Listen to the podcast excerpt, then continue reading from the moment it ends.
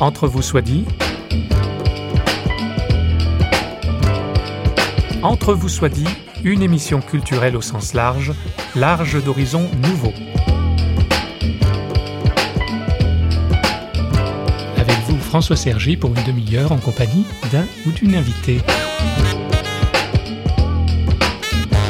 C'est Malade qui nous gouverne, c'est le titre d'un ouvrage forcément accrocheur.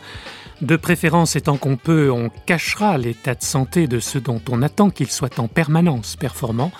Notre invité est président, mais lui joue la transparence.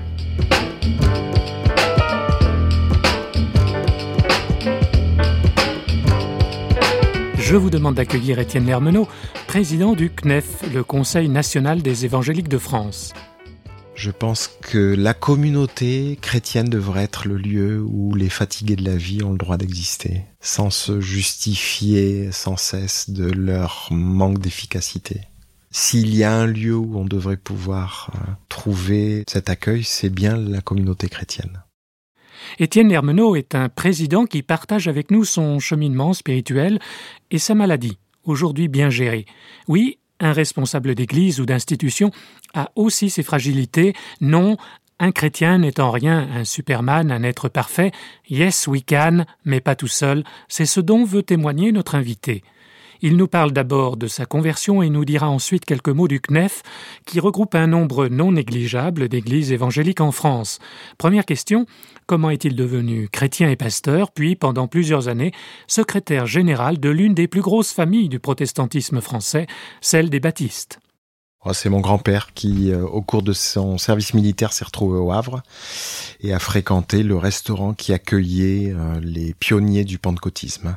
C'est comme ça que les choses se sont faites. Il s'est converti là sur le témoignage de la restauratrice, mademoiselle Biolay, et surtout par la lecture des évangiles. Et en fait, il est venu ici à l'Institut biblique de Nogent, où nous nous trouvons. Voilà comment les choses se sont enclenchées. Alors, Les Églises baptistes, euh, un protestantisme alternatif, c'est un ouvrage qui a été écrit sous votre direction, avec euh, Sébastien Fatt en, particulier. Entre autres, oui. Entre autres, hein, et qui indique un peu ce que sont les Églises baptistes, 120 125 millions euh, d'églises. Voilà, c'est la, la, sinon l'une des très grandes familles protestantes dans le monde certainement qu'avant les, les bâtisses, en termes de numérique, il y a les pentecôtistes, mais les bâtisses sont une sorte d'hybride entre, euh, pour l'essentiel, une conception réformée de la théologie, hein, assez calviniste, et une séparation très nette de l'Église et l'État à la façon ménonite. Hein, c'est un petit peu un hybride entre les deux, qui était assez en avance sur son temps, en ce qui concerne surtout l'aspect très individuel de la religion, la réponse personnelle, et qui restait, euh, en tout cas en France et dans bien des pays, une sorte de dénomination charnière qui fait le pont dans le protestantisme entre des courants assez différents.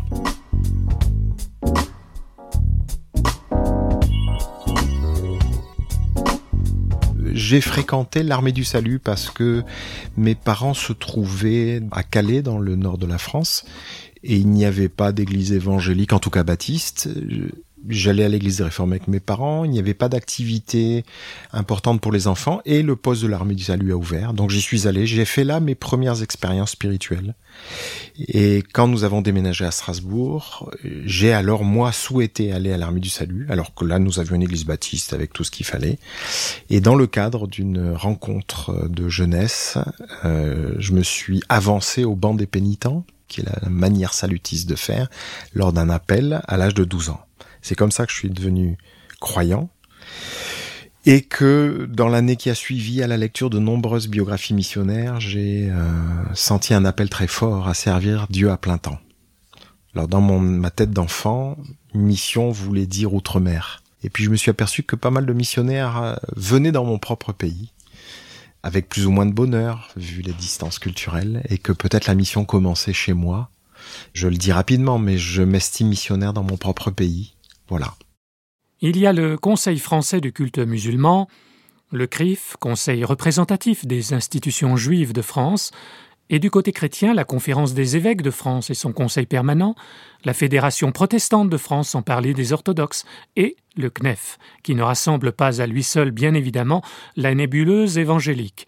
Étienne Lermenot nous le présente brièvement et nous dit son avis personnel sur deux questions délicates que nous avons déjà abordées dans Entre vous soit dit, la loi de 1905 et la place des musulmans en France. Alors on pourrait dire que le CNEF, c'est la volonté à la fois d'être plus visible en tant que protestant évangélique et plus lisible. On a souvent parlé, euh, dans le monde en tout cas des médias, de la nébuleuse évangélique. Mm. Il faut dire que 45 dénominations différentes, pour s'y retrouver, pour s'y retrouver déjà pour un initié, c'est pas toujours simple. Alors pour euh, un béotien, c'est complexe. Donc il y a un objectif d'unité aussi. Il y a un objectif d'unité et par contre-coup de lisibilité médiatique, de communication. Quels sont les sujets qui à cœur Alors l'un des grands sujets que nous avons à cœur, en fait nous en avons deux ou trois. L'un des grands sujets c'est la communion entre les évangéliques qui n'a pas toujours été vrai. Euh, donc là, un objectif de réconciliation et de communion. L'autre aspect, c'est l'évangélisation. Favoriser l'implantation de nouvelles églises pour que les hommes et les femmes de notre génération puissent entendre l'évangile. L'objectif affiché, c'est que, alors qu'il y a environ une église évangélique pour 30 000 habitants en France, en moyenne, euh, nous puissions atteindre une église pour 10 000 habitants. C'est-à-dire multiplier par 3 le chiffre actuel de 2000 églises locales. On peut avoir une gestion comptable euh, Oh, comptable Non, ça ne peut être que des approximations. Euh, c'est des chiffres pour stimuler. C'est des, c'est oui, pour tendre vers un but. Hein. Mais euh... et qu'est-ce que les évangéliques peuvent apporter à la société française? Alors moi, je crois que les évangéliques doivent être une voix prophétique. Je ne pense pas que les évangéliques doivent rêver d'avoir un poids politique. Que là, il y a un piège dont ils doivent se garder. Mais avoir une voix prophétique, rappeler que oui, il y a dans le vivre ensemble de l'humanité des bienfaits que Dieu a prescrits et qui sont bons euh, pour chacun, croyant ou pas. Nos lois, pour l'essentiel, reposent euh, sur des bases judéo-chrétiennes. Hein. Les abandonner fait courir aussi un risque au vivre ensemble. À ce titre-là, les évangéliques ont à faire entendre une voix, mais ils ne rêvent pas de majorité morale.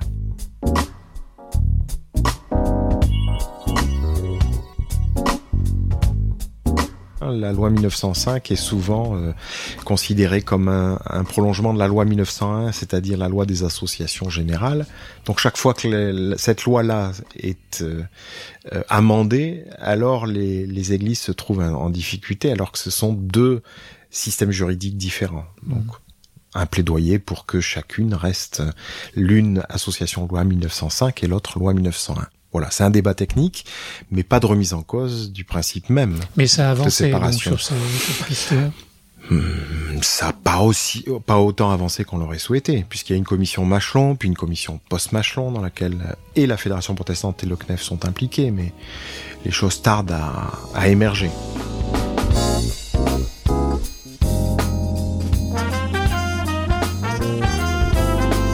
Les musulmans, c'est un problème? Un problème, euh, non. Moi, je dirais que c'est une euh, responsabilité. Ils sont au milieu de nous et comme tout homme et toute femme, nous avons la responsabilité de leur annoncer l'évangile. Alors c'est absolument euh, hors du politiquement correct et même du chrétiennement correct, mais je crois que c'est la réalité. Il faut oser annoncer l'évangile aux musulmans, mais le faire à la fois dans le respect, euh, il ne s'agit pas de mépriser leurs croyances ou de les caricaturer. Et puis évidemment dans la liberté, la liberté de conscience euh, à laquelle nous croyons l'Évangile nous invite.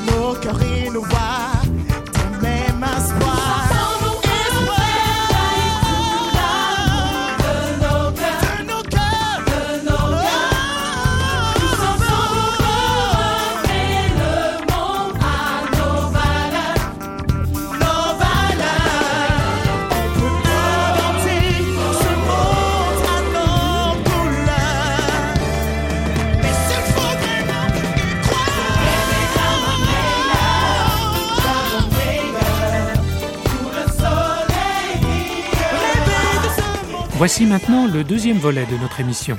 Je rappelle les diverses casquettes qu'a prises au cours des années Étienne Lermenot.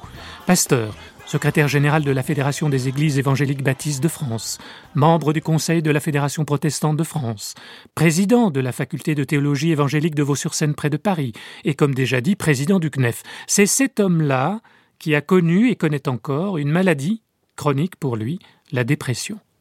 Il nous en parle sans exhibitionnisme outrancier, entre accompagnement médicamenteux et psychologique, Étienne Lermenot a réussi à trouver un équilibre qui tient également à sa foi, à son enracinement spirituel et chrétien. Nous l'écoutons.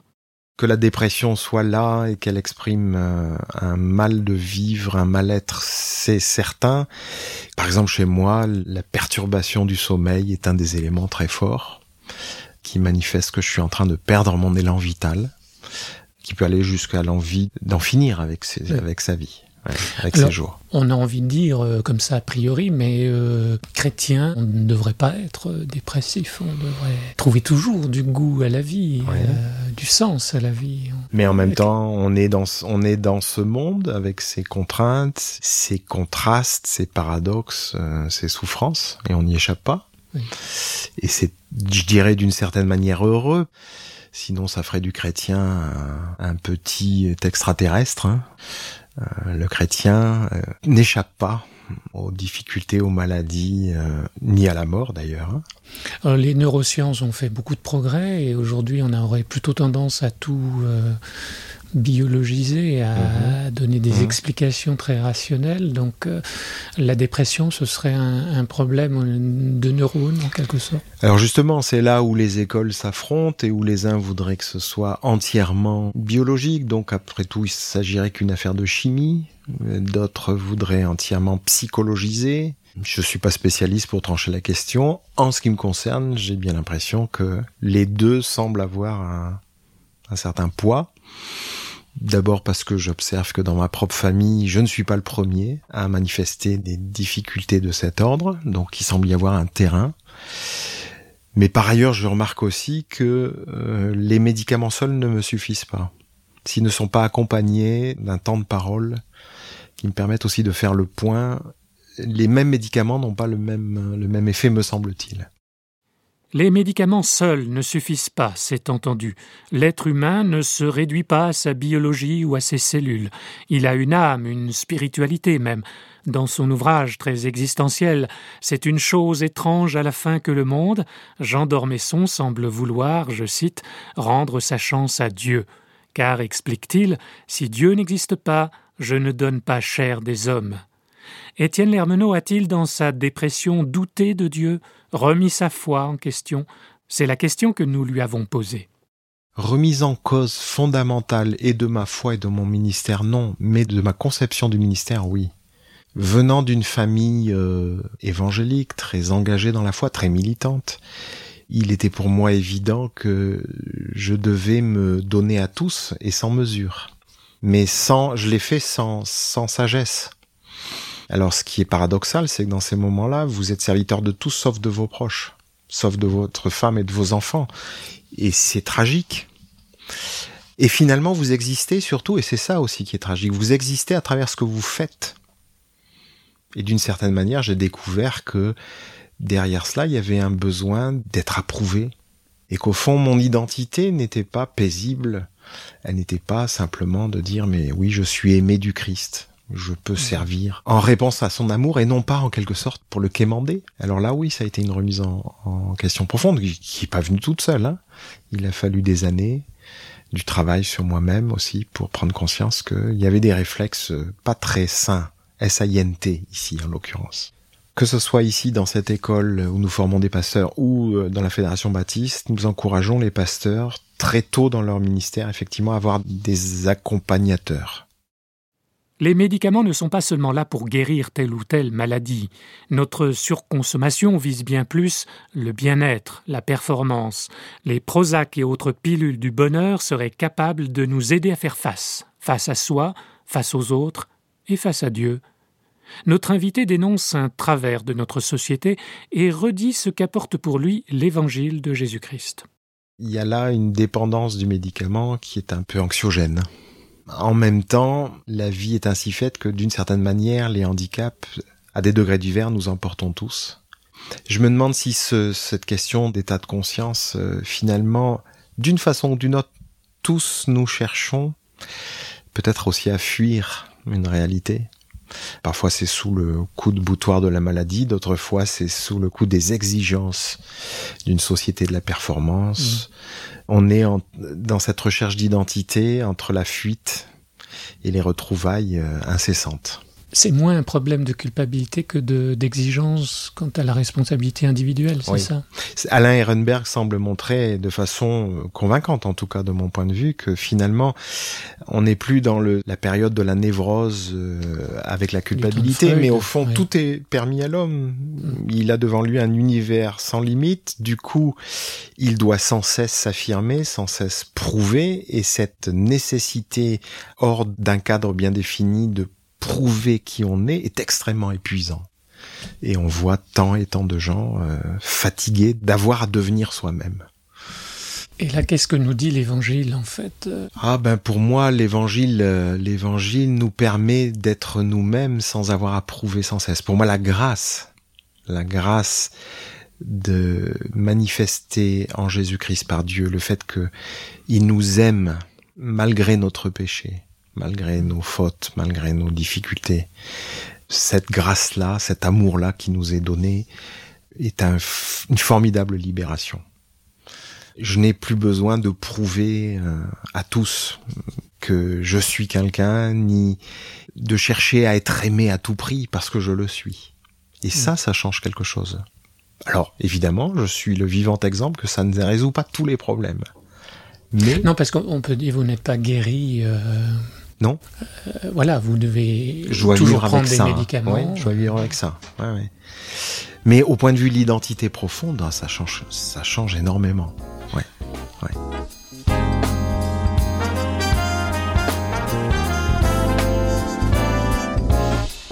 Cette maladie, c'est quand même un message à notre société, hein, de la performance, de l'efficacité, de la rapidité, de qui met sous stress ses membres. C'est comme un, signal d'alerte mm. qui est mm. donné. Hein. Qui montre que le corps, le corps social, est atteint. Ouais. Oui, tout à fait. Et qu'au fond, ce corps social non seulement est atteint, mais que dans son fonctionnement, il évacue ce genre de choses. Il ne veut pas les voir. Mm-hmm. Et que donc, c'est effectivement dangereux. Comment l'Église peut euh, gérer ça?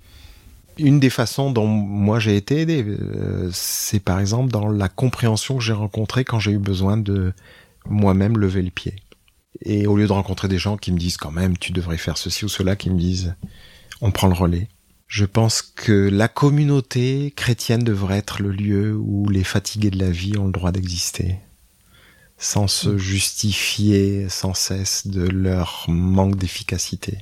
S'il y a un lieu où on devrait pouvoir euh, trouver cet accueil, c'est bien la communauté chrétienne. La difficulté, c'est que les églises évangéliques en particulier sont des églises très militantes, mhm. hein, qui attendent mhm. beaucoup de leurs membres et, et, qui sont parfois des petites églises où chacun doit mhm. beaucoup s'engager, euh, on appelle aux responsabilités.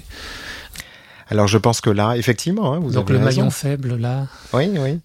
Je, pense que là, euh, cela va beaucoup tenir aux responsables et à la capacité que la communauté a à faire face en tant que communauté vis-à-vis de gens qui flanchent. Trop souvent, justement, et c'est la faiblesse de ces églises-là, nous sommes évangéliques quand même très individuels dans notre façon de fonctionner. Or, j'ai appris et observé que si des gens se trouvaient dans des situations lourdes de la vie, à plusieurs, nous pouvions les soutenir, là où le pasteur tout seul, ou bien l'un ou l'autre ne pouvait pas parce que c'était hors de ses forces. Alors en même temps, nous pouvons à plusieurs faire quelque chose, et en même temps, il faut rester modeste.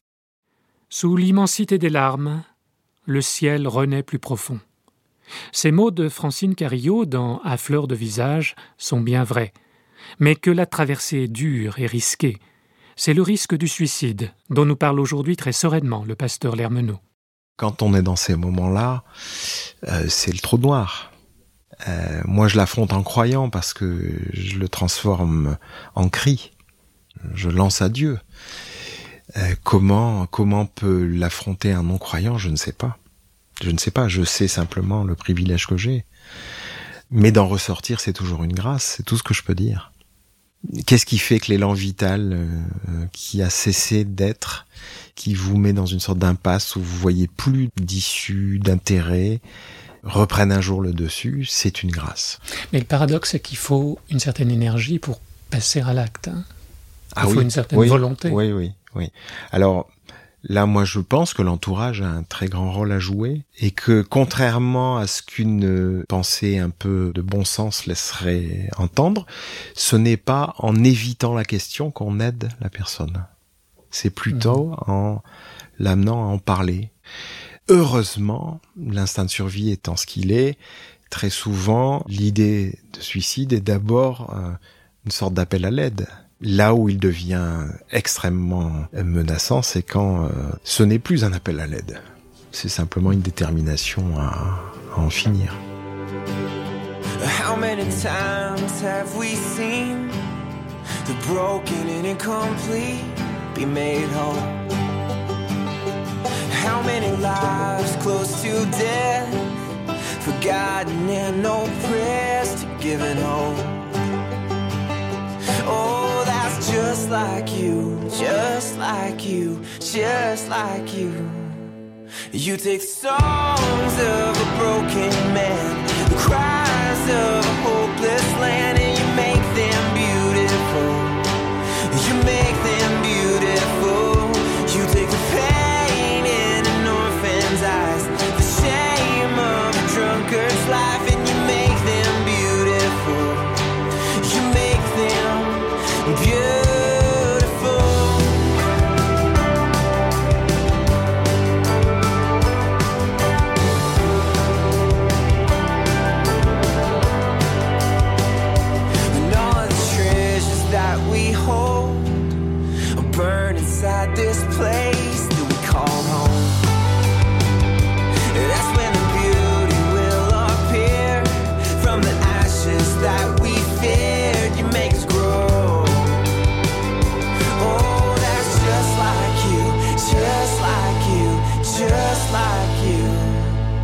music songs of a broken man,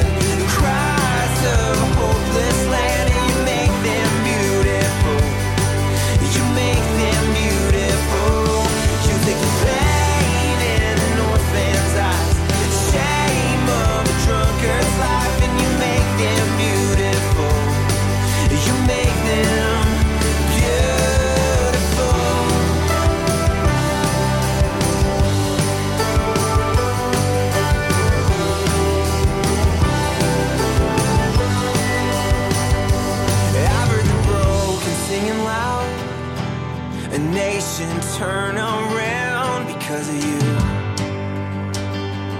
I watch an orphan running home. And The drunk man drunk no more. It's just like you. You take songs of a broken man, the cries of a hopeless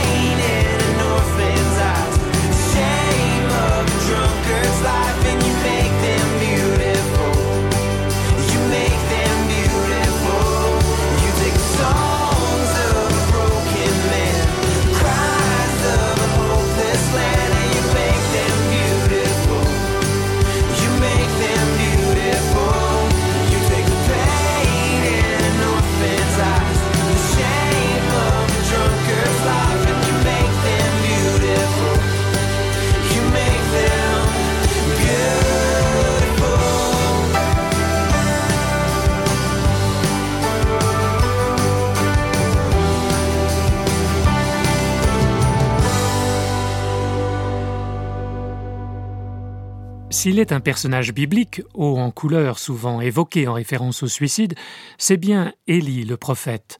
Son histoire nous est racontée dans le premier livre des rois, et c'est le chapitre 19 qui attire notre attention et celle de notre invité. Élie demande la mort. Pourquoi? Parce qu'après avoir fait preuve de vaillance contre les faux prophètes de Baal, le voilà menacé par Jézabel, la femme impie du roi maudit, Akab, roi d'Israël. Élie serait-il désavoué? Voilà de quoi rendre dépressif, voire suicidaire. Il s'enfuit sur la montagne sainte. Il demande la mort. Que se passe-t-il ensuite? Et comment Étienne Lermenot a vécu ce texte? Dieu ne répond pas, en tout cas, il ne, l'accable pas de reproches ou de, euh, vous savez, de ces conseils euh, très bien intentionnés, mm. mais qui vous disent oui, mais quand même, avec tout ce que tu as, tout ce que tu fais, etc. Quand même, tu pourrais. Non, Dieu le nourrit. D'abord, hein, c'est ça. Ouais, Dieu le nourrit, il prend soin des choses les plus élémentaires de sa vie, il le laisse dormir. Puis ce que je trouve très beau, il lui donne rendez-vous. Donc du coup, sa vie, sa vie qui s'est arrêtée là, au pied d'un genêt, euh, reprend du sens, puisqu'il a devant lui une marche à faire. Et ce qui est assez formidable, c'est qu'il lui donne rendez-vous sur la fameuse montagne où une première fois il s'est révélé à son peuple, hein, où la loi a été donnée au Sinaï. Et là, Dieu va le rencontrer. C'est une magnifique histoire euh, qui, pour moi, dans mes périodes de dépression, euh, est très parlante.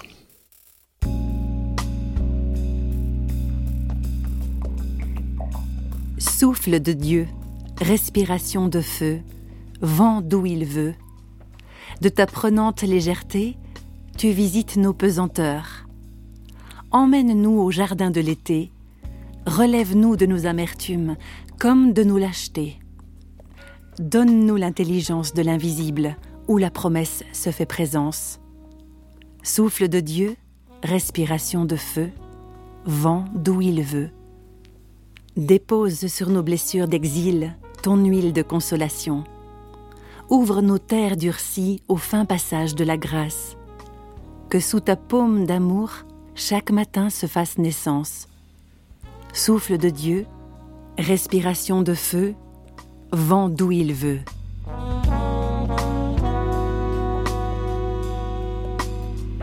Les paroles que vous venez d'entendre sont celles à nouveau de Francine Carillo. Dieu se révéla au prophète Élie dans un doux murmure, un souffle fragile. Ce Dieu-là est assurément le Dieu de l'Évangile, celui que confesse Étienne Lermenot. Pour moi, l'Évangile, c'est l'inouï d'un Dieu qui est venu vers les hommes, ces hommes qui l'ont rejeté et qui leur offre son amour.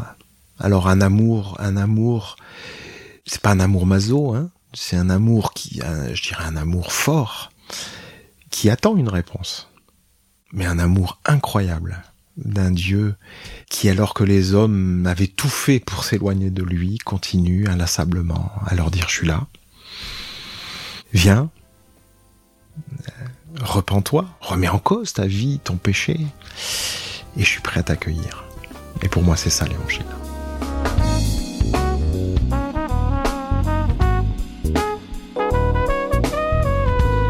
On l'aura compris, la bonne nouvelle dont nous parle Étienne Lermenot, que nous remercions, ce n'est pas d'abord l'évangile de l'épanouissement personnel et égoïste. Il ne pousse pas davantage au culte de la performance. Cet évangile est celui du partage, de la solidarité, de la communion entre Dieu et les hommes, et entre les hommes entre eux, dans la foi, l'amour et l'espérance. Vous savez que vous pouvez nous rejoindre à tout moment sur notre site parole.ch ou sur les réseaux sociaux. Au revoir et à bientôt dans Entre vous soit dit une émission signée Radio Réveil.